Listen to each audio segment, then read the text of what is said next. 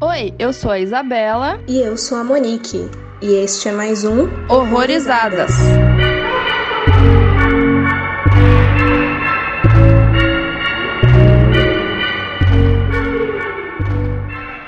Oi, gente, sejam bem-vindos a mais um Horrorizadas. E hoje a gente vai falar do filme Altered States, que é um filme de 1980, terror e ficção científica, né? Que foi dirigido pelo Ken Russell e roteirizado pelo Perry Chayefsky. E hoje tá o Gimp aí com a gente, né? Já é de casa. Seja muito bem-vindo, Gimp, novamente. Olá, todo mundo. Bom dia, boa tarde, boa noite, madrugada, seja lá que horário que você tá ouvindo isso. Muito obrigado mais uma vez pelo convite aí. E vamos ver aí que doideira é essa que nós vamos falar. Exatamente. Se você, ouvinte, é adepto aí de um chá de cogumelo, pode tomar e ouvir o episódio que vai dar boa. Vai dar muito bom. Vai dar altos riscos de bad trip, é isso que vai dar, gente. Não sei. Vai lá. Mas eu vou adiantar aqui que quando me convidaram pra falar sobre esse filme, a minha percepção era talvez a que elas têm hoje, pelo que eu analisei. Só que quando eu revi esse filme, eu vou me redimir aqui e vou ter que contrariar elas em várias coisas. Hum. Acho. Não sei, vamos ver. Ok. Eu já quero discutir agora, mas vou falar a sinopse antes, então. O filme, ele é sobre um respeitado cientista e professor de psicologia chamado Edward Jessup, que decide combinar suas experiências em tanques de privação sensorial com poderosas drogas alucinógenas, convencido de que isso poderá ajudar a desbloquear diferentes estados de consciência. As experiências são um sucesso no início, mas quando Jessup continua seu trabalho, começa a experimentar a alteração do estado mental e também físico. E é doido. Eu achei algumas coisas bem interessantes sobre o contexto dele e a criação, porque ele é baseado num livro de mesmo nome, né? Que foi escrito pelo Perry, o roteirista, né? O livro foi publicado em 78. Só que esse livro é inspirado em outro livro. O Perry se inspirou num livro chamado Simulations of God: The Science of Belief, que é um livro de 75 do Dr. John C. Lilly, é um neurologista e psicanalista que passou grande parte da década de 50 fazendo experimentos em cérebros humanos e em animais no National Institute of Health nos Estados Unidos. Foi aí que ele desenvolveu os primeiros tanques de isolamento, demonstrando que o cérebro continua a gerar dados sensoriais mesmo quando ele está carente de informações sensoriais. né? Então o estudo dele é bem interessante e inspirou o livro do Perry. E também rolou uma conversa entre os amigos do Perry, que eles estavam falando sobre Hollywood, sobre os monstros King Kong lá e tal. E daí o Perry também teve a ideia de roteirizar o filme também baseado nessas conversas que eles tiveram lá também. Eu só queria pontuar duas coisas que, assim, é, é um pouco diferente do que eu tinha visto aqui. Na verdade, não é que o, o filme foi baseado no livro do mesmo autor. Ele e o diretor se juntaram para fazer o filme, tiveram a ideia e tal. Só que o diretor pediu para ele escrever um livro antes de roteirizar. Então, assim, o livro foi escrito já pensando no roteiro. Não foi ao contrário, né? Que o roteiro foi baseado no livro. Quer dizer, foi, mas o livro já foi escrito pensando no roteiro. Entendi. E outra coisa que aí eu já não tenho propriedade nenhuma, foi só do que eu, o pouco que eu pesquisei, é que esse outro cientista que você falou antes aí, que tudo foi baseado em um outro livro do Dr. Lilly, né? É Lilly? Uhum. Que esse cara era piradaço, né? Igual o filme é, mas ele era piradaço, que ele tinha várias histórias é, mirabolantes, que parece que ele falou que foi abduzido por alienígena, que inclusive foi castrado pelos alienígenas. Tem umas histórias meio doidas dele que eu li ali. Então, assim, não sei até onde isso é verdade, até onde a pesquisa dele realmente é não séria, né? Claro que toda pesquisa é séria, só depende ali do ponto de vista. Acho que depende do método científico, até onde vai a ciência de verdade. É, Exatamente. Então, assim, a origem toda desse filme já tem ali um pouco de cogumelagem. já. Então, essa do livro ser escrito pro filme eu não sabia, na real. É interessante. E, na verdade, uma coisa sobre o roteiro é que, se eu não me engano, foi o próprio diretor que falou que o Perry odiou o filme. E daí ele pediu pra ele colocar nos créditos o nome de Sidney Aarons. E o diretor que eu falei, né, que fez com o Perry o livro, era um outro diretor que depois abandonou o projeto e aí entrou Ken Russell. É, eu, eu lembro que eu li que era pra ser um outro diretor mesmo. É, ele foi idealizado por esse outro diretor e o. Eu vou chamar de Pérez, tá? Porque é meu sobrenome também, é a única coisa que eu lembro. Só que aí no meio do projeto, o diretor que idealizou largou, não me lembro agora por quê. E o próprio estúdio também, da Warner, e acho que o estúdio era da Universal também largou. Larga, todo mundo largou. É. Só o Ken Russell foi o único que abraçou até o final. Porra, altos rolos essa porra. É, eu não achei o motivo do cara ter largado. Por isso que eu até tirei da pauta, porque eu tipo, não tinha achado por quê. E daí eu achei meio inútil. Tipo, ah, o cara ia fazer e não fez mais. Às vezes, por essa questão de estúdio mesmo que o Gui levantou de o estúdio caiu fora e, tipo, não vou ganhar nada, foda-se também. É. É, o diretor largou, também não sei por quê, por né, questões criativas e tudo mais. Mas o roteirista mudou o nome, né? Não gostou e mudou o nome por atritos direto com o Ken Russell, que não gostava do roteiro. Pelo que eu vi, o Ken Russell odiava o roteiro, queria mudar, e ele não podia mudar nenhuma palavra do roteiro. No contrato dele estava escrito isso, não podia mudar nenhuma palavra. E ele teve que fazer um monte de coisa mirabolante ali para as falas, os diálogos ali sair do melhor jeito. E realmente, se a gente vê ali, tem uns diálogos muito forçados, às vezes até inentendível. E mesmo quando o roteirista quase largou, né, meio que só mudou o nome, ele manteve o contrato e não mudou nada. Vocês sabem qual foi a repercussão desse filme quando ele saiu? Porque, tipo, hoje em dia, não que eu veja sendo falado como clássico absoluto, mas eu vejo muita gente falando bem dele, assim, consideravelmente, sabe? Pelo que eu vi, ele foi bem recebido pela crítica, mas teve bilheteria ruim. E aí, com o tempo, virou cult. Entendi. Eu não sabia se ele tinha tido boa recepção ou não, mas ele é meio ofuscado, né? Porque ele chega a ser comparado com outros filmes que vieram depois, né? Então meio que esquecem dele na hora de comparar, tipo, Cronenberg. Eu li que algumas pessoas compararam ele com o Videodrome e com A Mosca, principalmente. Só que são dois filmes que vieram bem depois, né? O Gui. Eu, eu comparei. É a diferença do Guilherme, que reviu ontem, anteontem o filme, e que viu o filme lá na primeira vez e não tinha entendido muito. Porque entre essas duas assistidas, eu vi quase toda a filmografia do Cronenberg. E na época não tinha relacionado, né, claro. E agora eu acabei vendo várias pinceladinhas assim, que parecem muito com Cronenberg. É, então, o que eu acho engraçado comparar com Cronenberg, é porque se você for assistir um filme do Cronenberg, geralmente você conhece antes, né? Porque Cronenberg é muito mais conhecido. Aí você não vai falar, tipo, nossa, esse filme da mosca parece muito Altered States, tá ligado? Você não vai falar o contrário, né?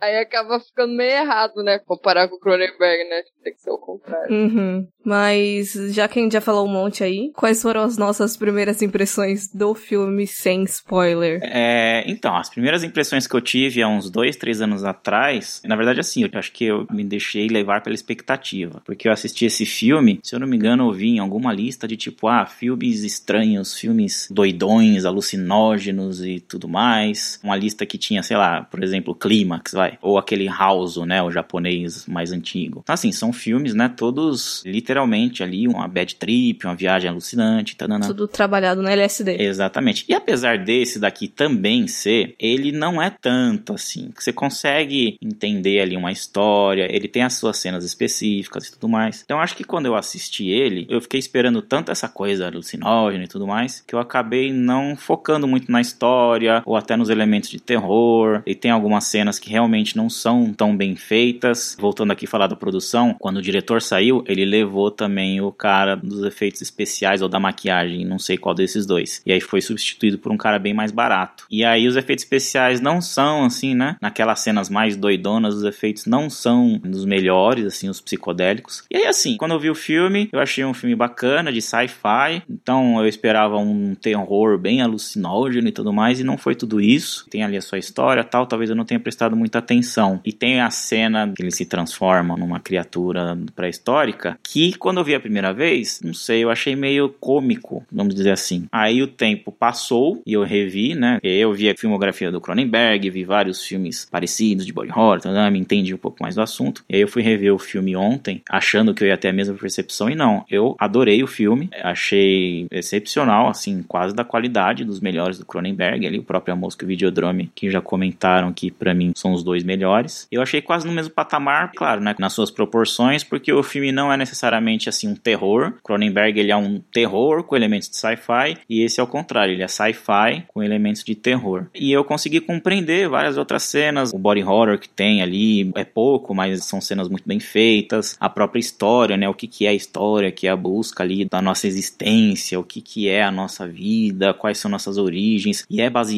num estudo real, né, de, de tipo, a gente ainda carrega traços da nossa origem lá para a histórica e tudo mais, e que isso pode de alguma forma se transformar, a gente pode transformar isso fisicamente, dependendo ali do seu impulso que você recebe, é, enfim, tudo isso, né, toda essa coisa complexa, na verdade é só um traje, porque o filme, assim como a mosca, é uma história de amor ali, uma história da família, né, uma história simples. Um final bem melhor. É, exatamente. Eu consegui enxergar tudo isso por trás do filme, toda essa capa que ele tem, como ele foi feito, consegui enxergar, né? Eu imaginei ele sendo produzido ali, os efeitos especiais. Então, assim, eu comecei a valorizar muito mais o filme. Essa cena que eu falei da criatura pré-histórica e tal, antes que eu achava meio cômica, agora eu adorei, achei bem feita, o próprio ator que faz ali os movimentos, muito bem feito, é, na verdade acho que é o ápice do filme. E a história é muito bem conduzida também para um sci-fi, é uma história de sci-fi padrão. E assim, eu não consegui enxergar por que, que eu não gostei antes, quer dizer, eu sei porque que eu não gostei antes, por causa da minha expectativa, mas eu não consegui enxergar pontos fracos nesse filme, o que, que ele deixou a desejar, a não ser talvez essas partes mais psicodélicas, que inclusive lembra também 2001 aqui do Kubrick, essa parte da origem e as partes psicodélicas. Então assim, é a única coisa que eu consigo ver de mais ponto fraco são esses efeitos especiais que talvez para algumas pessoas seja jogado sem muito significado e também não seja tão bem feito. Mas assim, no geral, hoje eu adorei o filme pra caramba. Tô aqui me redimindo de mim mesmo, né? Ninguém nem sabia, nem, ninguém tá nem aí o que eu achava do filme, mas eu tô redimindo aqui pra mim mesmo. Ele faz o próprio exposer dele, tá certo. Exatamente, tô aqui registrando meu próprio exposer. Então as estrelas no Letterboxd aumentaram, porque eram três, né? É, eram três e agora são cinco com um coraçãozinho. Ô, louco! Aí sim, olha só. Uma coisa que você falou, Gimp, que você tinha falado sobre expectativa, né? Do filme não ser tão viajado, não ser tão visual nessa parte de alucinógeno. Eu acho que é, em partes é porque o nome do filme é Viagens Alucinantes, traduzindo porcamente, né? Então eu acho que as pessoas vão pensar muito isso que você pensou. No teu caso, não foi por causa do título, né? Foi por causa de uma lista que você viu, né? Mas sei lá, é um filme que foi traduzido dessa maneira, né? Então pode ser que isso dê essa impressão mesmo. Mas como eu não fui com essa expectativa de viajar muito, eu gostei porque às vezes ele não mostra, né, que ele tá viajando, ele só narra o que ele tá passando. E isso eu achei muito legal. As coisas que ele narra são bem intensas, né? A maneira que ele fala e tal. Então eu gostei muito disso. E eu acho que eu também conheci esse filme por uma lista. E o que me chamou a atenção foi uma foto que era de um bode crucificado meio homem, meio bode, Jesus Cristo com uma cabeça de bode. Aí eu falei, epa, que filme doido, vou assistir. Muito bom. e foi mais isso mesmo. Mas eu gostei. Eu acho que ele traz uns assuntos bem interessantes também. Eu gosto mais da narrativa dele, dos diálogos dele, do que da própria execução, sabe? Uhum. Se o Gui veio aqui pra se redimir, eu provavelmente vou afundar se é que eu tenho alguma reputação. Não que eu não tenha gostado do filme, não sei se é exatamente isso. Assim, eu reconheço que ele é muito um produto do seu tempo, digamos assim. Que nem a gente comentou sobre comparações Cronenberg, eu vejo mais como muito reflexo da época mesmo, de todo o contexto histórico que estava acontecendo. Querendo ou não, ali a gente viu muitas experiências bem doidas pós Segunda Guerra, né? Como reflexo dos experimentos nazistas e tudo mais. Tem todo o rolê tecnológico avançando. Assim, assim que eu terminei, por mais que eu lembrasse de Cronenberg, porque eu conhecia o trabalho dele antes, eu justifiquei muito mais pela época mesmo do que por uma possível influência. Só que é aquela coisa de muita coisa, não que tá tirando para todo lado, mas são muitos conceitos ali, são muitas coisas que são introduzidas e não aprofunda em nada, digamos assim, e que para mim é, é sempre difícil entrar na narrativa de vez. É um problema que eu tenho com muito filme um pouco mais antigo, mas enfim, não me incomodo tanto com os efeitos. Eu gostei muito dos efeitos práticos desse filme, mas eu já tava imaginando que os efeitos digitais não fossem dos melhores, até porque a imagem que eu tinha dele já era com uns efeitos meio esquisitos, assim. Então, querendo ou não, tava com as expectativas meio baixas, mas eu considero ele como um desses filmes que você tem que, sei lá, aceita a jornada aí e curte as alucinação visual. Mas eu também não tenho muita coisa nem boa nem ruim pra falar dele, mas eu quero discutir umas coisas. Então, sei lá. Falei, falei, não falei nada. Você é justamente a visão que eu tinha na primeira vez que eu vi. Tipo, ah, aceita aí as alucinações e bora pra lá sem prestar muita atenção, assim, na história história, no que estava realmente sendo dito, é exatamente eu quando eu vi a primeira vez. Então, daqui a três anos, nós vamos conversar de novo sobre esse filme. tá agendado o episódio de Outer States daqui a três anos. Eu até escrevi umas coisas ali sobre o que eu achei parecido com o Cronenberg, porque é aquela coisa do cientista usar o próprio corpo como experimento, né? É, o, o romance esquisito entre eles, que é, tipo, o filme que eu lembro do Cronenberg que tem envolvimento com mulher é esquisito pra caralho também, tipo, não é uma coisa muito normal. E o body horror, né, que nesse filme não é tão intenso, embora tenha algumas coisas, né, interessantes, mas eu gostei do body horror desse filme, embora não seja tão visual assim. Uhum. Aviso: este podcast contém spoilers. Recomendamos que você assista ao filme antes de ouvi-lo.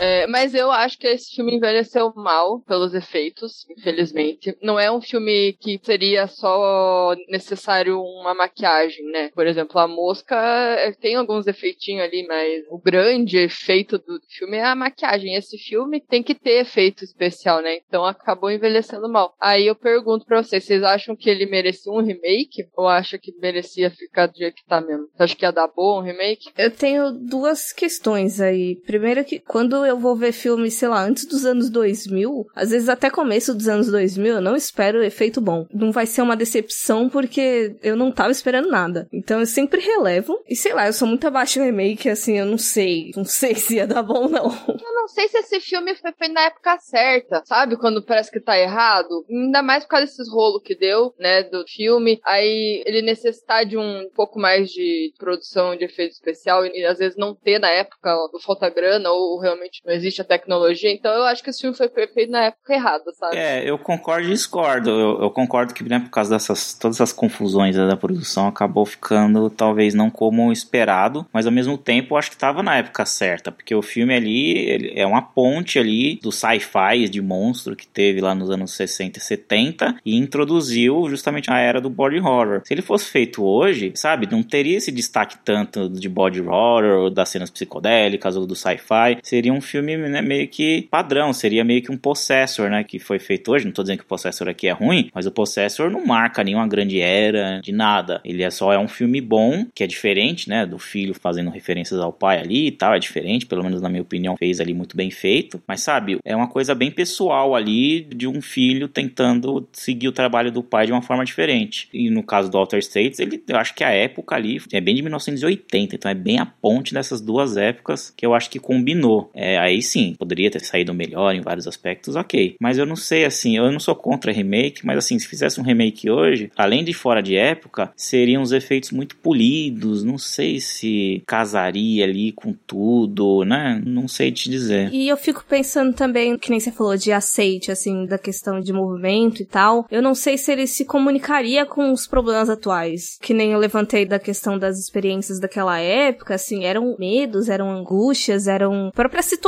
querendo não, que estavam acontecendo. Não que tivesse gente se transformando em macaco, mas, tipo, eram experiências que ocorriam, assim, de cientistas fazendo coisas absurdas, ou às vezes não tão absurdas, só eram progressistas demais. Então eu não sei como se conectaria com o público de hoje, assim, não só pela questão de técnica, de movimento e tudo mais, mas pela narrativa mesmo, não sei. É, eu só falo mais pelo fato também dele ser meio esquecido, sabe? Ele não é bem uma referência em body horror ou em sci-fi. A gente acaba lembrando de outros antes, sabe? É mais por isso mesmo. Entendi. Mas eu acho que das poucas pessoas que conhecem ele, gostam, e aí iam ficar dando hate por causa de remake. É, isso é verdade. Ah, mas isso, né? Eu acho que é uma coisa que os produtores falam, senta e chora, o choro é livre porque vai ter. É, infelizmente.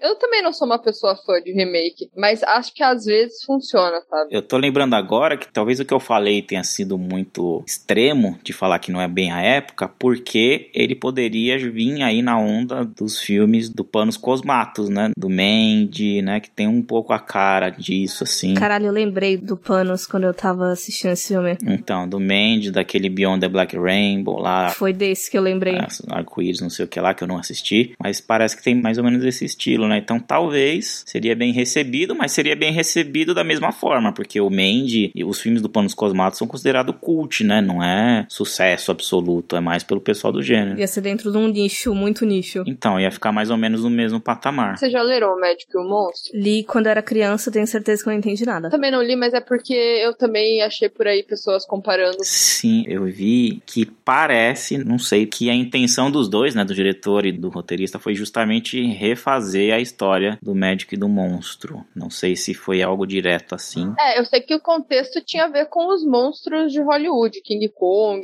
Surgiu de uma conversa também, né? Várias coisas, mas eu vi que eles estavam conversando sobre monstros. Então pode ser sim, né? Que tenha uma mistura aí. Uhum. O que eu lembro é muito mais o suspense do que o horror, de fato. Mas assim, é muito pouco, porque, sei lá, acho que faz no mínimo 10 anos que eu li esse livro, então fica difícil julgar, falar de fato alguma coisa. Mas daria para fazer alguma associação, eu acho, assim. Ah, com certeza, principalmente a parte do primata. Sim, e ele vai mudando, por mais que tenha cenas que ele não tá mudado fisicamente, ele tá muito mais alterado psicologicamente, né? Ele tá ali toda hora nervosinho e brigando, e você vê que ele tá sendo afetado mentalmente pelo que tá acontecendo, né? Então, às vezes, também tem esses dois lados, o físico e o mental. Uhum. Pode ter sido falha minha, eu não, não reparei muito, não, nessas alterações. Só fui reparar, assim, quando ele aparece na primeira vez com a boca vermelha, assim, sabe? Eu não peguei muita coisa antes disso. Ah, ele começou a ficar mais obcecado, né? É. Isso também vai, querendo ou não, alterando, assim. Mas não fisicamente só, né? Uhum. Assim, o que foi difícil para mim adentrar nesse filme é porque parece que não que é infundada o experimento dele, mas começam a apresentar diversos objetivos ou diversos pontos, porque tem hora que tá falando de esquizofrenia, e de repente ele tá falando de manifestação religiosa, depois entra nessa questão de, de estado da consciência e de memórias que estão marcadas no nosso cérebro desde a pré-história, e sei lá, para mim foi difícil entender do porquê que ele começou essa parada toda pra começo de conversa. É, o princípio, o porquê que ele começou, eu não sei, mas pelo que eu entendi, ele era um cara que não estava muito satisfeito com o estudo dele de esquizofrenia. Tanto é que daí ele começa a entrar naqueles tanques e no início ele nem ele mesmo sabe o que, que ele tá procurando. Porque eu lembro que o amigo dele até fala, mas o que, que você quer ver aqui? Ele falou, ah, não sei ainda. Tipo, ele nem ele sabe, assim, o que, que ele quer com isso, né? Então, eu acho que quando ele começa a estudar isso, ele começa a se interessar mais. Porque ele até fala uma hora pra menina lá também que, tipo, ah, eu fico estudando esquizofrenia, não sei o quê. E por mais que isso seja legal, porque ele até fala, né? Uma coisa que eu achei bem interessante, porque ele fala sobre a esquizofrenia e a religião, né? Que tipo, muita gente tem experiências religiosas quando é esquizofrênico, né? Então isso eu achei bem interessante também. Mas ele é um cara que parece que não está muito satisfeito só com isso. Tanto é que ele quer descobrir o porquê da vida lá, que até alguém falou no começo e tal. E parece que aquilo era o, propósito dele, né? Então ele meio que vai atirando pra outro lado, que nem você falou. É, exatamente. Eu acho que ao longo do filme, do experimento, ele vai mudando o foco. E aí ele tem essa experiência, né? Que ele tá lá vendo os ancestrais e ele mesmo tá comendo uma cabra. E aí vai mudando o foco. Mas no início é aquela coisa que a Murique falou, né? O filme parece que quer cobrir vários assuntos, te joga muita coisa e você acaba ficando meio perdido. Porque no começo realmente tem essa coisa da esquizofrenia, isso que a Isabela falou, né? Que a intenção dele era essa. Ele acaba descobrindo outra coisa. Aí tem esse lado religioso, né? Na primeira cena do coito ali, né? Do casal, ele fala que ele tava pensando em Jesus e não sei o que lá. E aí tem essa imagem do bode de sete olhos e sete chifres, que é uma parte da Bíblia. Parece que tem na Bíblia isso. Não sei por que, que diabo tem um bode de sete olhos e sete chifres na Bíblia. Eu não sei. Eu não li a Bíblia, mas eu não sei. O doido é que quando começou a aparecer o bichão com um monte de olho, porque começa com um zoom in, né? Bem focado. Aí eu, nossa, um anjo de verdade, mas aí não era um anjo.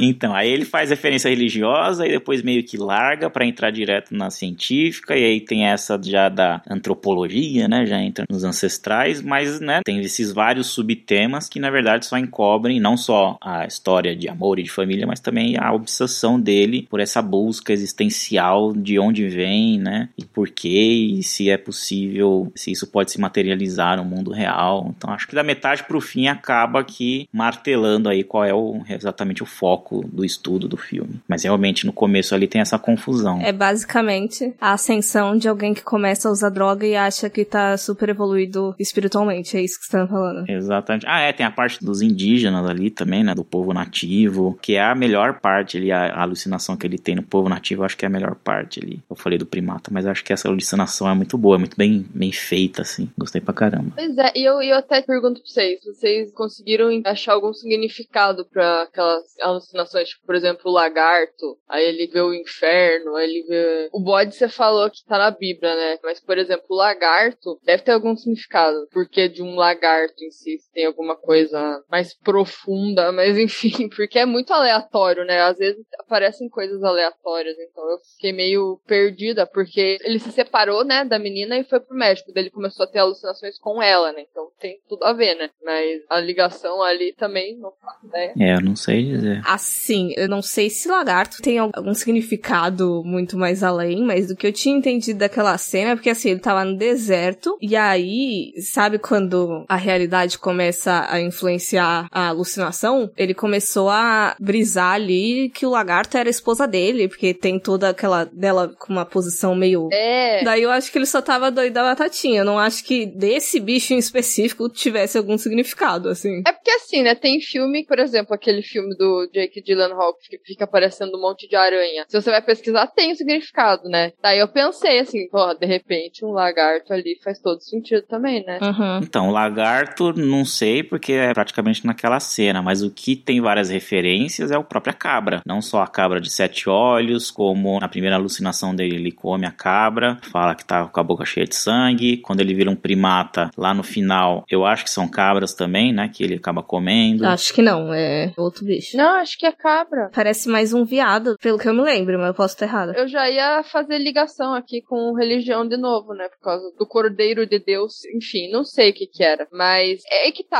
a religião tá muito atrelada à ciência nesse filme, né? Parece que é uma coisa só. Aí, ao mesmo tempo que ele viaja na- nas ideias lá de ir pro passado, entre aspas, e descobrir a origem de tudo, ele também tem experiências religiosas. Então é, é muito, eu não sei, é louco. A maioria das vezes que eu penso em alucinação religiosa, eu fico pensando mais em contexto mesmo, porque de maneira geral as pessoas elas estão dentro de culturas religiosas, assim. É difícil, principalmente em 1980, eu acho, você pensar em algum estado laico, verdadeiramente laico. Então, querendo ou não, é um fator assim que influencia muito nos nossos medos de maneira geral. E daí, pra mim é natural que isso se manifeste em alucinação, ainda mais quando você tá sobre dorgas. Mas assim, eu não senti que o filme pendeu muito pra religião além das alucinações, assim. Eu não acho que quando começa todo o rolê ali da criatura, eu senti que afastou, não tentou se justificar com nada muito Espiritual, né? isso, isso. Eu acho que desvencilou um pouco desse caminho que tava do início. É, realmente não tem como fugir, né?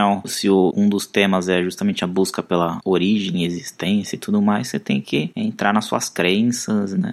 Como você enxerga da onde você veio e pra onde você vai. Uhum. É, é que eu fico pensando assim, o personagem era ateu, porque ele até falou que não aceitou mais Deus porque o pai dele morreu e tal. Ele contou, né, mais ou menos isso pra menina lá. Aí a mensagem do filme eu não sei muito bem, fica meio confuso pra mim, porque ele passa às vezes uma mensagem que vai pro lado da religião, sendo que o cara não é religioso. Ficou um pouco confuso pra mim a mensagem do filme, sabe? Porque ele vai pro lado da religião, daí depois ele não vai, aí ele usa o personagem como um cara ateu. Aí eu não sei se depois ele começa a acreditar em alguma coisa. Enfim, sei lá. É, pra mim a mensagem final é mais ou menos essa, realmente. Ele era meio ateu e tudo mais, e aí ele teve aquele último experimento, mas que é, ele ainda estava evoluindo a, a origem dele, né? O primata ali, aos poucos ele estava evoluindo ali na cena da casa dele, que parece que tudo tinha acabado, mas não, parece que ele ainda estava naquele processo de ter uma evolução, de trazer as origens dele, transformar fisicamente, né? No plano metafísico. E aí a mensagem pra mim é que a busca da existência dele acaba ficando em segundo plano porque ele aceita finalmente a banalidade, a família, a mulher ali, a história de amor, ele consegue finalmente, né, se declarar pra mulher, aceitar a família dele, que é uma coisa que ele não ligava muito porque ele tava nessa obsessão pela busca da existência. E aí no final ele cede tudo isso e aí só com o toque da mulher lá, se eu não me engano, que ele conseguiu ali se controlar e depois, né, acolher ela. E aí me parece que a mensagem final ali é ele acolhendo ela justamente porque ele conseguiu aceitar aquilo. É, a minha leitura final também é essa, que eu acho que ele desgarrou completamente de ciência e de religião e, tipo, esse daqui é o, o verdadeiro objetivo da vida, sabe? Ele passou anos fazendo um monte de experimento bizarro para descobrir de onde surgiu o universo e quem sou eu, pra onde vou e tudo mais, pra conseguir falar eu te amo pra mulher dele. É, eu, eu pensei muito isso, porque, cara, parece que só depois de todo esse rolê que ele finalmente conseguiu ficar com ela. E eu achei isso meio tosco, na verdade. Eu não gostei desse. É, não, eu ia falar isso agora. E olha que coisa linda, porque é uma mensagem brega, com os efeitos brega. É a cara dos anos 80. Pra caralho. É muito bom. É, eu achei tosco. É porque, como a gente tem outros sinais muito melhores, voltar no Cronenberg, cara, por exemplo, o final da mosca, tá ligado? Tipo, não tem como, sabe? É o final ideal. Se não fosse aquilo, sei lá. Então eu fico pensando, aquilo lá foi muito tosco, foi muito brega. Tinha que ter um final alternativo esse filme. É que eu também acho bem anos 80, porque eu acho que se fosse muito pra religião ia ficar datado pra caralho. E se fosse muito pra ciência, não sei se ia ser muito aceito na época. Daí, sei lá. Tipo, foi pro sentimento universal de amor. Entendi. É, eu tava naquele momento, né? É, acertou um pouco com a época ali. Acho que casou bem. Concordo, podia até ter um final alternativo, mais bem trabalhado tal. Mas eu acho que casou muito bem ali com a época. Tem muito filme assim, né, dos anos 80, que ele tenta se levar a sério, mas ele ao mesmo tempo é consciente de que é limitado. E aí ele te entrega um negócio bem, bem coisa da época mesmo. Outro dia eu tava vendo um filme do. Eu esqueci o nome dele, mas ele é craque em fazer as histórias boas, só que a execução dele é bem pobre, assim, porque ele não tinha orçamento. Então é bem quase trash dos anos 80, que foi o God Told Me, né? Deus mandou eu fazer isso, que é, né? Contando aqui rapidinho, é um filme que várias pessoas começam a cometer assassinatos e elas falam que Deus mandou. Então, assim, é uma, uma puta de uma história legal, mexe com religião, com política e tudo mais, mas a execução é bem anos 80, assim, bem, bem brega, também tem esse efeito tosco no final, então acaba, você tem que aceitar que aquele filme naquela época é daquele jeito, né? Nem todo mundo na época era Cronenberg, que até o Cronenberg também, às vezes... Ah, não, é, não dá pra acertar sempre. É, então tem algum filme do Cronenberg que tem uns efeitos meio toscos, também não vou lembrar agora qual é. Mas é isso, né? O próprio King Russell tem um filme mais recente, mais antigo ainda, A Maldição da Serpente chama, é de 88, que é pior ainda os efeitos, é tosco pra caramba, mas assim, de um jeito que realmente afeta o filme. Tem uma mulher que é forma de cobra, ela tem uma mulher pintada de azul, parecendo a mística, sabe? Só que bem mal feita. Nossa. Inclusive tem o Hugh Grant, é o único filme de terror do Hugh Grant lá do Notting Hill. Hum.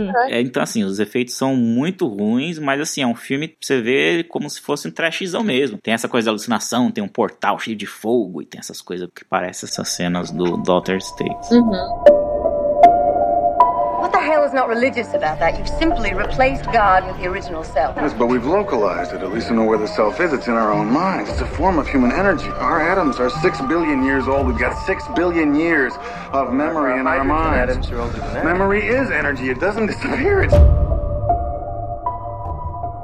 Parece que teve uns estudos aí. Eu não sei se é geneticista, eu não lembro qual é o, termo exato da profissão do cara. Ele chama Ilya Ivanov. Ele é um russo que dizem as más línguas, mas não tem nada comprovado, que o estudo dele foi financiado pelo Stalin, que tava tentando fazer híbridos entre chimpanzés e humanos. Pra quê? Pra fazer todo um exército com muita força bruta e, e aceitando muito comando. Ah, tá, faz sentido agora. Não sei se macaco se ele aceita muita ordem. É que assim, eles são bem fortes. Não, então, pelo fato de ser, acho que a parte humana, né, ser mais inteligente, né, e daí a parte do chimpanzé ser forte pra caralho. É, mas eu fiquei pensando muito, tipo assim, eu só descobri esse experimento, ou lembrei, porque eu acho que eu já tinha visto alguma coisa de macaco e humano junto, mas enquanto eu assisti o filme, eu fui pensando muito mesmo em todo esse rolê de experimentos bizarros ali de 50 até 80. O próprio rolê de privação sensorial e tudo mais, é meio bizarro para, para analisar essa parte da história. É. Então, a privação sensorial, quando ela é usada pra experimento, realmente, mas nada mais, nada menos que, tipo, sei lá, um estado de meditação, não é? Uh-uh. Estado de meditação, você vai ter ainda senso de localização, porque eu acho que uma das coisas que mais pega de privação sensorial é você diminuir o máximo, máximo, máximo mesmo, de você conseguir se situar. Porque, por exemplo, você não vai enxergar, você não vai ouvir, e você também não vai ter tato, porque tá sempre na água, assim, é justamente para você perder isso. E é muito fácil você surtar.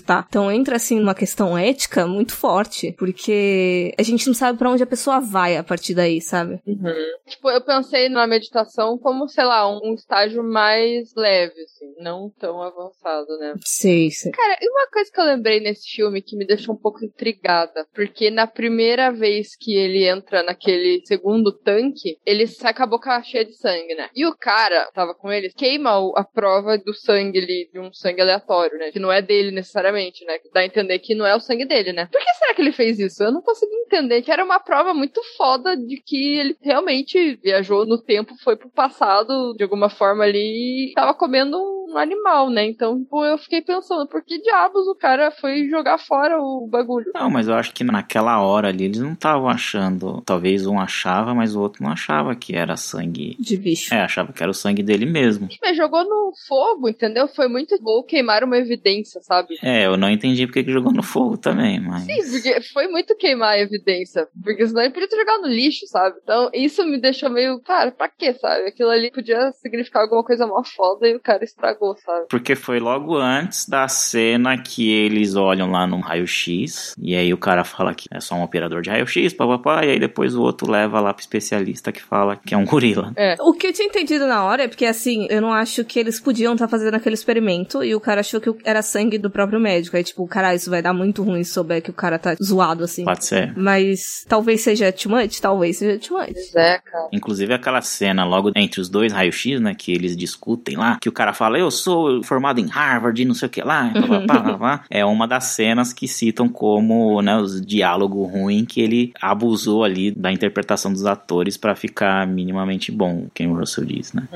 Inclusive, acho que não falamos aqui, foi a estreia no cinema do William Hurt. Ele nunca tinha feito um filme antes, só no teatro. Não sabia, não. Eu acho que ele tinha uns 30 anos já, foi a estreia dele com 30 anos. Então, ó, você aí que acha que seu sonho acabou, que tá muito velho, tá vendo? Sonhos às vezes acabam tarde. Cara, o Morgan Freeman foi muito mais velho também, né? Verdade, verdade. Eu percebi que esse filme era velho quando eu percebi que a filha do cara era a Drew Barrymore. Pois é, né, cara? É muito doido. Tem uma hora que dá pra ver que é ela mesmo. Ah, esse filme tem 41 anos já. Cara, é muito foda pensar que anos 80 foi 40 anos atrás. Uhum. Não foram só 20 anos, é, realmente foram 40. É! Eu sou dos anos 80, foi 20 anos, tá, galera? Foi entre 20 e 40 anos. ok. Mas eu achei um pouco forçado esse rolê aí dele. Porque assim, eu até entendo ele entrar nas viagens e de repente regredir, mas ter manifestação física eu acho puxado. É, aqui tem que ter uma gracinha pro filme, né? Ó, eu gostei porque eu achei diferente. Não tinha visto isso ainda. E por ser um sci-fi, acho que casa, né? Então eu achei aceitável. Mas eu acho que também vai pra aquela teoria lá que o Gimp falou, da gente carregar a genética dos nossos antepassados de bilhões de anos, sei lá, que falou, que ele dá aquela palestrinha no começo do filme também, né, pra falar sobre isso. Não sei se é no começo do filme, mas ele fala sobre isso numa hora lá. Então eu acho que daí acabar contextualizando, sabe? Eu não achei tão longe, até porque, né, sci-fi. Então eu comprei de boa. É, o que eu achei, eu não sei se forçado, mas o como isso começa, sabe? Que eu fiquei meio assim, por que ali, sabe? Por causa do chá de cogumelo que ele tomou lá na coisa, sabe? Isso que me deixou um pouco confusa, porque as coisas ficaram muito mais intensas, né? Daí, qual que foi o marco, né, pra isso? Eu acho que foi. O Marco foi no chá de cogumelo. É, porque o, o- se eu não me engano, ele leva alguma coisa lá. E aí ele toma também quando ele vai nas cabines. É, ele volta o chá, né? Eles chegam a falar que droga era? Não sei se no filme ou em algum lugar que eu vi, não diz a droga que é, mas diz que não é nada referente a LSD ou DMZ. DMZ? DMT, eu acho. Isso, DMT. Aparentemente é sobre DMT, mas parece que não é exatamente isso. É porque nessa época, eu não sei se já tinham descoberto de todo aquele rolê da CIA drogar a galera com LSD. Já tinham descoberto, será? Como é que era o nome? Não sei nem o que você tá falando.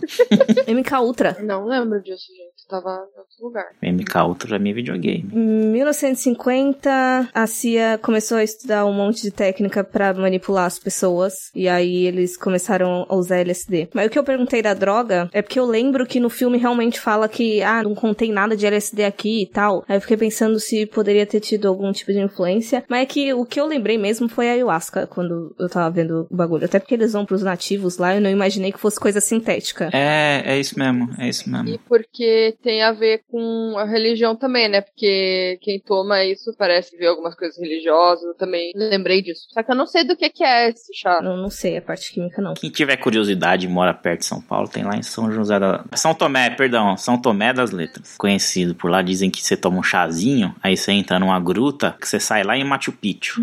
Chazinho é bom, hein? Ah, eu queria tanto conhecer São Tomé, caramba. Que massa. Eu já fui, muito bom. Foi pra gruta aqui. Deve ser mais barato que pro Machu Picchu, né? Fazer esse rolê aí. Ah, com certeza. Mas do lado da gruta tem um, sei lá o que que é aquilo, é um puta de uma rampona assim que a galera fica lá bebendo e tal. Faz tempo que eu fui, né? Mas São Tomé é conhecido por isso, mas também pelas cachoeiras, né? A gente foi pelas cachoeiras que são muito boas também. Pelos duendes de garrafa. Isso, também tem. É muito bacana, assim, turístico, assim. Ai, queria. Então, é, tem teoria de viagem no tempo que fala da regressão, né? Que você pode voltar no tempo através da regressão, né? Então eu também lembrei disso no filme. Não sei se é só voltar no tempo, mas enfim, viajar no tempo, né? De modo geral. Eu tava associando mais a, a regressão de vida passada. Também, né? Que como tem a manifestação física, tipo, se tu só viaja no tempo, sei lá, tu não vira um dinossauro. É, você não é aquela coisa, né? Você tá no lugar só, né? Quando você viaja no tempo, né? No caso dele, ele era o antepassado, né? Não sei, é que eu lembrei de muitas coisas. Porque esse filme, como a gente falando, ele atira pra todo quanto é lado. Daí eu meio que também pensei, assim, né? Viagens no tempo, sei lá. Eu já fiz, né, regressão de vidas passadas. Claro que você precisa ter uma certa crença, que hoje eu não tenho muito, mas na época eu tinha. E é algo bem, assim, abstrato mesmo, e você meio que enxerga o momento ali, você não sabe exatamente quem você é. Eu já tive pistas de que, né, numa dessas vidas eu era uma mulher e tudo mais, e tinha lá o meu marido e tá, tá, tá. Mas, assim, você não se enxerga, assim, você não consegue identificar. É realmente você vivendo ali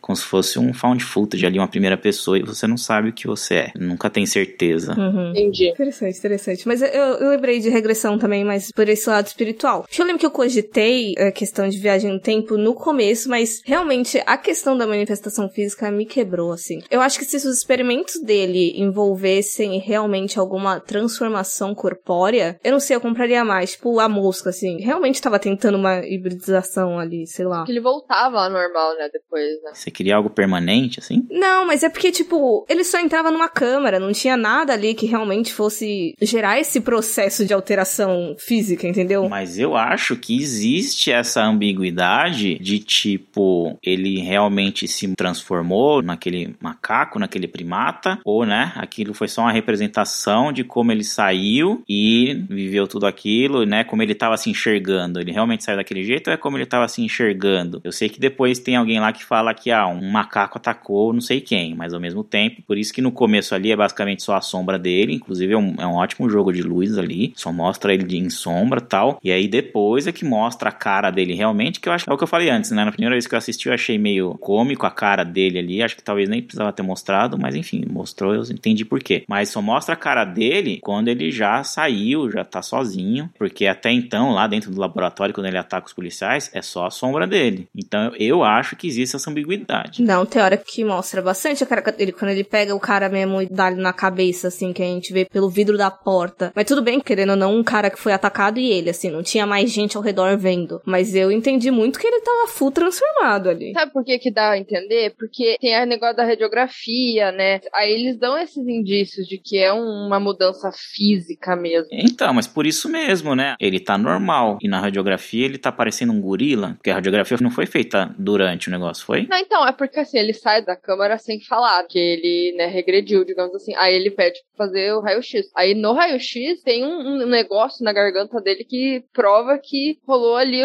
uma mudança física nele. Não, não, não. Sim, eu teve a mudança física, eu concordo. Mas eu não sei se teve do pato para elefante. Entende? Se teve toda aquela mudança mesmo, tipo, mudou de uma hora para outra por uma noite e aí atacou lá, comeu o carneiro e aí dormiu e acordou como um humano pelado, como se fosse, sei lá. O lobisomem. É, exatamente, como se fosse lobisomem. E no final tem uma coisa que a menina fala, né? Que ela diz assim: Você tornou isso real, você pode desfazer. Aí eu fiquei, ela tava vendo ele todo cagado também? Ou não? Parece muito que ela sabia que ele tava vendo as coisas, mas ela não tava vendo, eu não sei. Eu achei confuso mesmo isso. Em que momentos estava acontecendo, em que momentos ele tava viajando. É, então, porque ali na última cena dentro da câmara, o tanque some, né? Fica só um redemoinho ali. Então também fiquei sem entender. Acho que é uma coisa bem abstrata mesmo. É, aquilo ali pra mim foi a simulação do Big Bang, que explodiu, né, cara? Porque ela entra lá, ela vai no redemoinho dela, vê, tipo, ele um feto, daí ele volta, assim, né? Como se ele estivesse crescendo, né? Mas super rápido. Mas eu achei aquela parte muito Big Bang. Me deu umas vibes meio super-herói, não sei. Atingiu ali um nível de consciência de que agora ele tem controle das coisas e aí quando ela fala essa frase específica que você falou, de ah, você pode controlar e tal, para mim era isso, assim. Você conseguiu alcançar isso, você tá se transformando agora de novo, ou tá alucinando, sei lá, puta que pariu, mas você consegue voltar ao normal por livre e espontânea vontade. Mas isso aí já é no final, né? Na casa deles. É, é. Isso, na última, porque parece que ele tá regredindo de novo, né? Parece que é uma coisa que vai ficar acontecendo se ele não controlar, né? Então, da primeira vez que ele não controlou, ele teve as respostas dele lá e chegou no começo de tudo, né? Por isso que eu associei com o Big Bang. Até porque tem uma explosão, né? Sei lá. Não, realmente faz sentido. E até porque também não achei nenhum sentido, então o sentido que você me der, para mim faz sentido.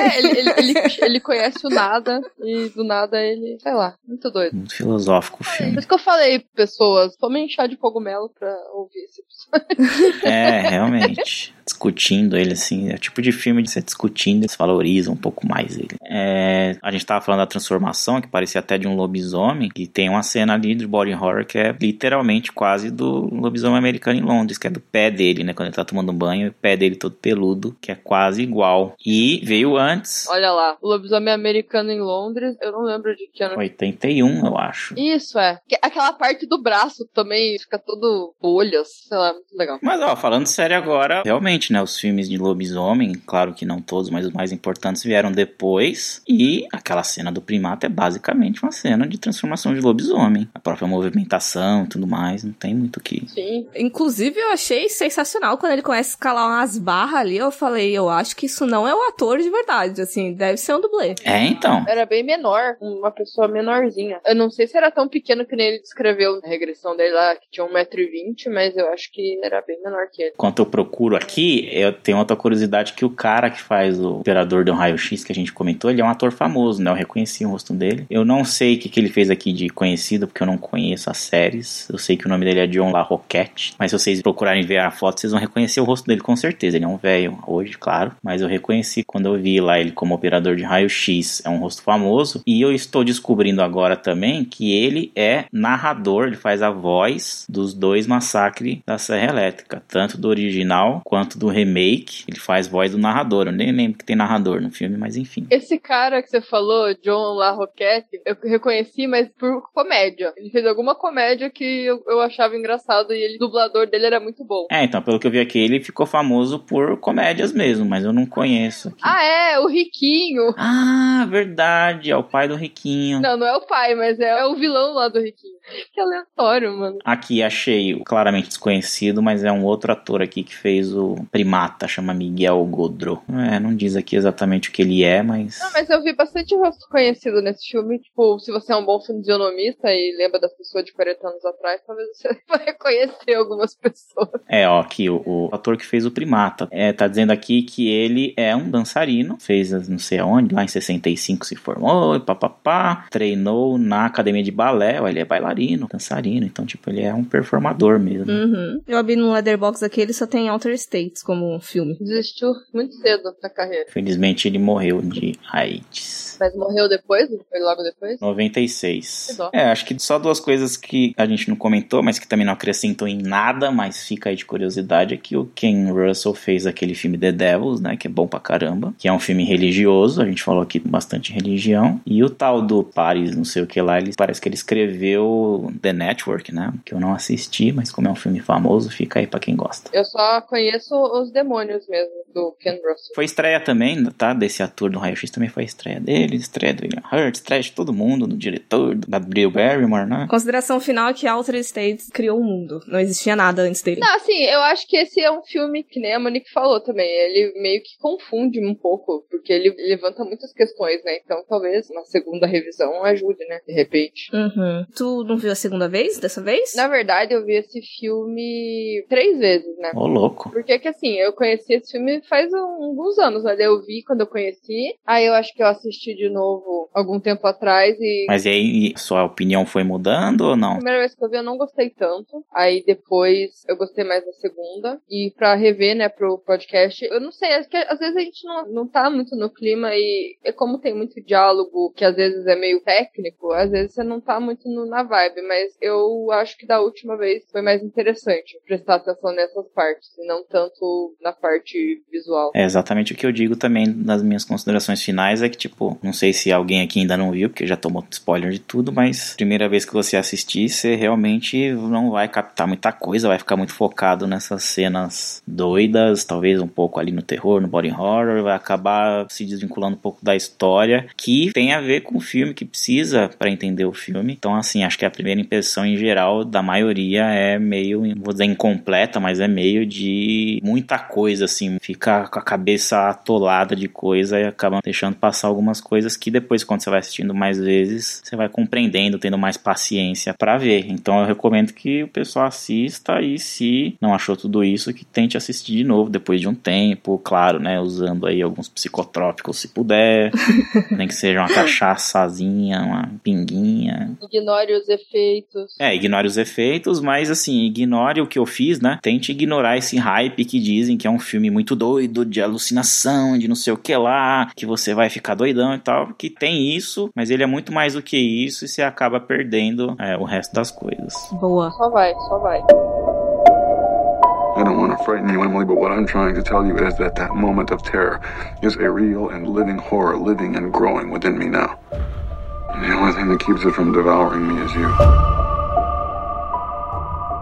Indo então pro encerramento do episódio, caso a galera aí use umas drogas listas depois de assistir Outer States, o que que vocês recomendam para elas assistirem também? Aqui, eu já achei aqui o filme que eu vou indicar. Acho que encaixa bem. Não sei nem se eu deveria falar isso, mas ele é meio sci-fi. É um filme extremamente estranho, não da mesma forma que Outer States, não é tão alucinógeno de ficar usando droga e tudo mais, mas ele é um filme bem estranho. Eu diria até que ele é multigênero, porque ele é um pouco de tudo. Ah, eu não posso falar aqui os temas que ele é, mas enfim, é sobre uma excursão de jovens adolescentes, uma excursão na neve, numa cabana. Então é o famoso filme ali de adolescentes na cabana, com um pouco de slasher e tal, mas é muito mais do que isso. Olha que cult, ele é dirigido pela Vera Chitlova. Caralho, esse filme. É, que é famosa por aquele filme Daisies lá, que é o mais conhecido dela, o Daisies. Mas esse filme que eu tô falando chama. Putz, ele não tem tradução,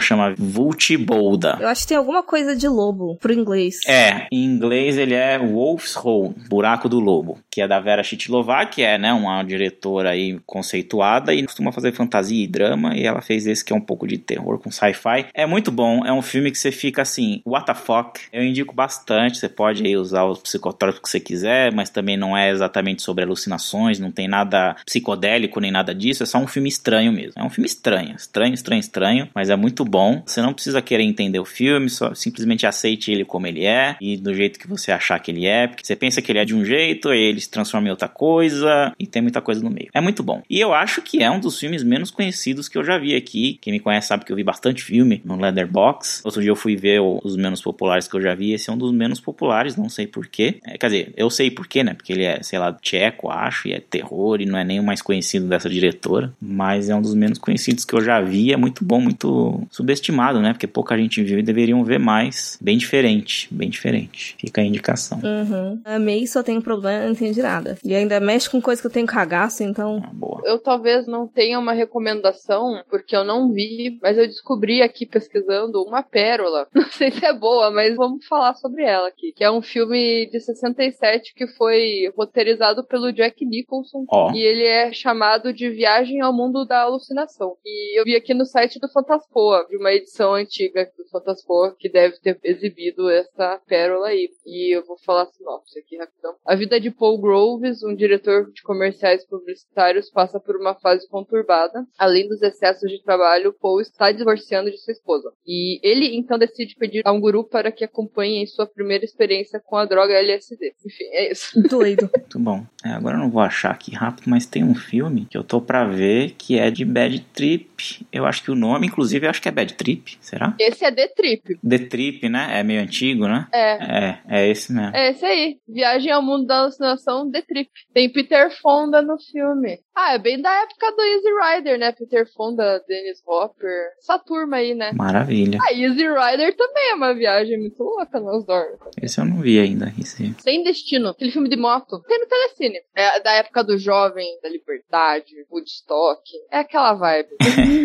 Olha, não consigo pensar em um filme que seja, tipo, nossa, super parecido para indicar, que vai ser de cabo a rabo, assim, que, ah, foi influenciado ou coisa parecida. Se for de droga, eu lembro de Fried Berry e de Enter the Void, do Gaspar Noé. Da questão de esquizofrenia e religião, eu lembrei de um chamado Three Christes. Eu não lembro se veio pro Brasil, que no caso são três pacientes de uma clínica psiquiátrica que todos os três acham que são Jesus. Mas no final das contas eu vou me ater à, à sinopse, que no caso é de todo esse rolê de cientista fazendo experimento e tentando atingir consciência completa, que é do Minor Promise, filme de 2020, dirigido pelo Eric Schultz. E ele fala aí sobre um neurocientista indiano-americano, que ele tem daddy issues e ele tá tentando superar o legado do pai dele. E daí ele inventa um experimento lá meio que para fragmentar consciência dele para fazer ele alcançar o máximo de potencial, umas coisas bem doidas, só que acaba fragmentando ele todo e tipo tem 10 dele, só que num período de tempo cada um aparece com uma característica muito explorada assim. E aí o original ele tenta colocar tudo de volta na cabeça dele assim. E a gente vai acompanhando o filme é desses assim bem baixo orçamento, bem locação única e não sei, eu gostei muito desse filme. Então fica aí a recomendação. Legal. Inclusive uma dica aí, eu acho que o pessoal que ouve o podcast de vocês vocês um pouco mais integrado no terror, nos filmes menos conhecidos e gosta de pesquisar e é curioso, uma coisa que eu fiz com esse filme, inclusive, que é assim, como é um filme bom, é um filme meio cult e pouca gente viu, o que que eu faço? Eu vejo quem deu nota, quem deu review nesse filme, aí dá pra você organizar lá no Letterboxd os usuários mais populares, né, que viram esse filme, que deram review, e aí a partir desses filmes menos conhecidos, eu pego alguns usuários que viram esse filme e eu descubro que eles são ali usuários que eles fazem muito review de filme de terror, desconhecido e tal. E aí acabo seguindo eles e acabo descobrindo bastante filme bacana. O próprio Altered States, muitos filmes que às vezes o pessoal não entende muito ali, dá nota ruim porque não entendeu tal. E eles sempre dão uma avaliação boa, às vezes dão uma review ali e te explicam porquê e tudo mais. Eu descobri muito filme desconhecido assim, lendo review deles e tal. Claro, a maioria em inglês. Por exemplo, esse filme aqui ninguém viu, né? A não ser a Monique aí, que eu e ela somos dois doidos. Mas agora que eu adicionei esse pessoal, ó, tem um, dois, três, quatro, tem umas dez pessoas pessoas aqui que eu sigo, não faço a menor ideia quem são, só conheço pelo Leatherbox porque eles fazem review de vários filmes de terror que eu nunca ouvi falar. Então é uma maneira ótima de você conhecer uns filmes abaixo da camada. Uhum. O problema é que às vezes eu acho muito filme desconhecido mesmo, que às vezes até tem gente que viu, mas eu não acho pra ver em lugar nenhum, que é tipo gente que vê em festival e tal. Às vezes eu até acho em server russo, mas aí tá dublado em russo e é uma porra. Ah, sim, é. Tem bastante isso. Principalmente quando é filme oriental, assim, difícil de achar, né? Aí vem sempre as traduções russas. Uhum. Mas dadas essas recomendações doidas aí, caso o pessoal queira saber mais e conhecer mais dos filmes esquisitos que você gosta, Gui, onde o pessoal te encontra? Eles me encontram no Instagram e no Twitter também, eu uso pouco, mas é arroba Gimp em todos os lugares, principalmente no Leatherbox, para esses assuntos de cinema, que você encontra tudo isso, listas de várias listas, várias listas, inclusive de terror estranho também, se quiser ver. E pelos podcasts, eu sou apresentador do Talking Horror, nosso Instagram lá é Talking Underline Horror. Tem bastante conteúdo, listas, notícias. A gente acabou de gravar um episódio sobre a franquia Pânico, né? Que o novo tá vindo aí em janeiro. Segue a gente lá, Talking Underline Horror. E eu também participo e às vezes co-apresento, inclusive com o Klaus, que teve aí no último episódio de vocês, do Horror no Ar. Segue lá a gente também. E é isso aí. Muito obrigado novamente pelo convite. E até a próxima aí. Estarei aqui de novo várias vezes, mesmo que elas não convidem, eu tô aqui de penetra. é porque a gente sofre ameaça quando a gente não chama. Exato. Os links do Gui vão estar tá tudo na descrição, caso você se esqueça de alguma coisa, e junto com os nossos links também. É, a gente tá no Instagram e no Facebook como Horrorizadas Podcast e no Twitter como Horrorizadas PC. E também a gente tem o site lá, horrorizadas.com, vários textos e resenhas, críticas, enfim, várias coisas. Segue tudo lá. E esperamos que vocês tenham gostado desse filme doido aí. Conta pra gente qual foi a interpretação de vocês com droga e sem droga. E até a próxima, galera. Tchau. Tchau. Tchau.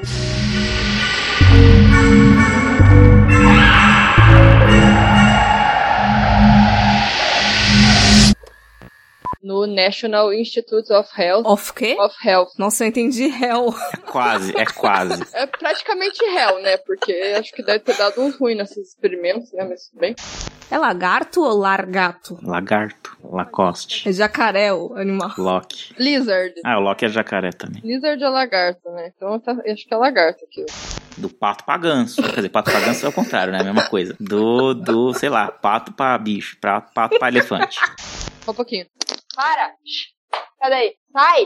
Pronto, obrigada. Caralho, tá dando 30 minutos já, vocês falam pra cacete. Mano, eu lembrei agora daquele rolezinho do MSN do Olha o homem macaco correndo atrás de mim. O homem macaco que não tem alma e nem coração. Eu vi, aham, mas eu não sei da onde que eu vi, mas não é tão antigo do MSN, não. Acho que deve ter reviralizado. É velho também. Mas enfim. Como assim também? O que mais é velho além disso, Monique? Você, Guilherme. Só isso, não tem mais, não tem mais nada de velho aqui não. Não sei por que que você falou também. Ai, ai. A idade não temos que aceitar, né? Tô abraçando a velhice também. Eu ainda tô abraçando a minha calvície, que já vai fazer uns 30 anos. Ainda tô no processo de aceitação. Ah, importante. É que você tá regredindo pra um bebê, Gui, é isso. Você tá ficando mais novo. Verdade. Será que o Benjamin Button é um remake de Outer States? Puta merda, vai se fuder. É uma reimaginação? É, é, é isso mesmo. Você descobriu a resposta pro universo, mundo e tudo mais. Parabéns. Olha, viu? É tudo cópia desse filme. Você tá vendo como é que é? Aquele do Tom Hanks, Quero Ser Grande. Olha aí. É, tudo veio depois. Todos os filmes de lobisomem vieram desse filme. Tudo, tudo. A origem do mundo é esse filme. Verdade. O Big Bang, a teoria do Big Bang surgiu por causa de Altered States. É,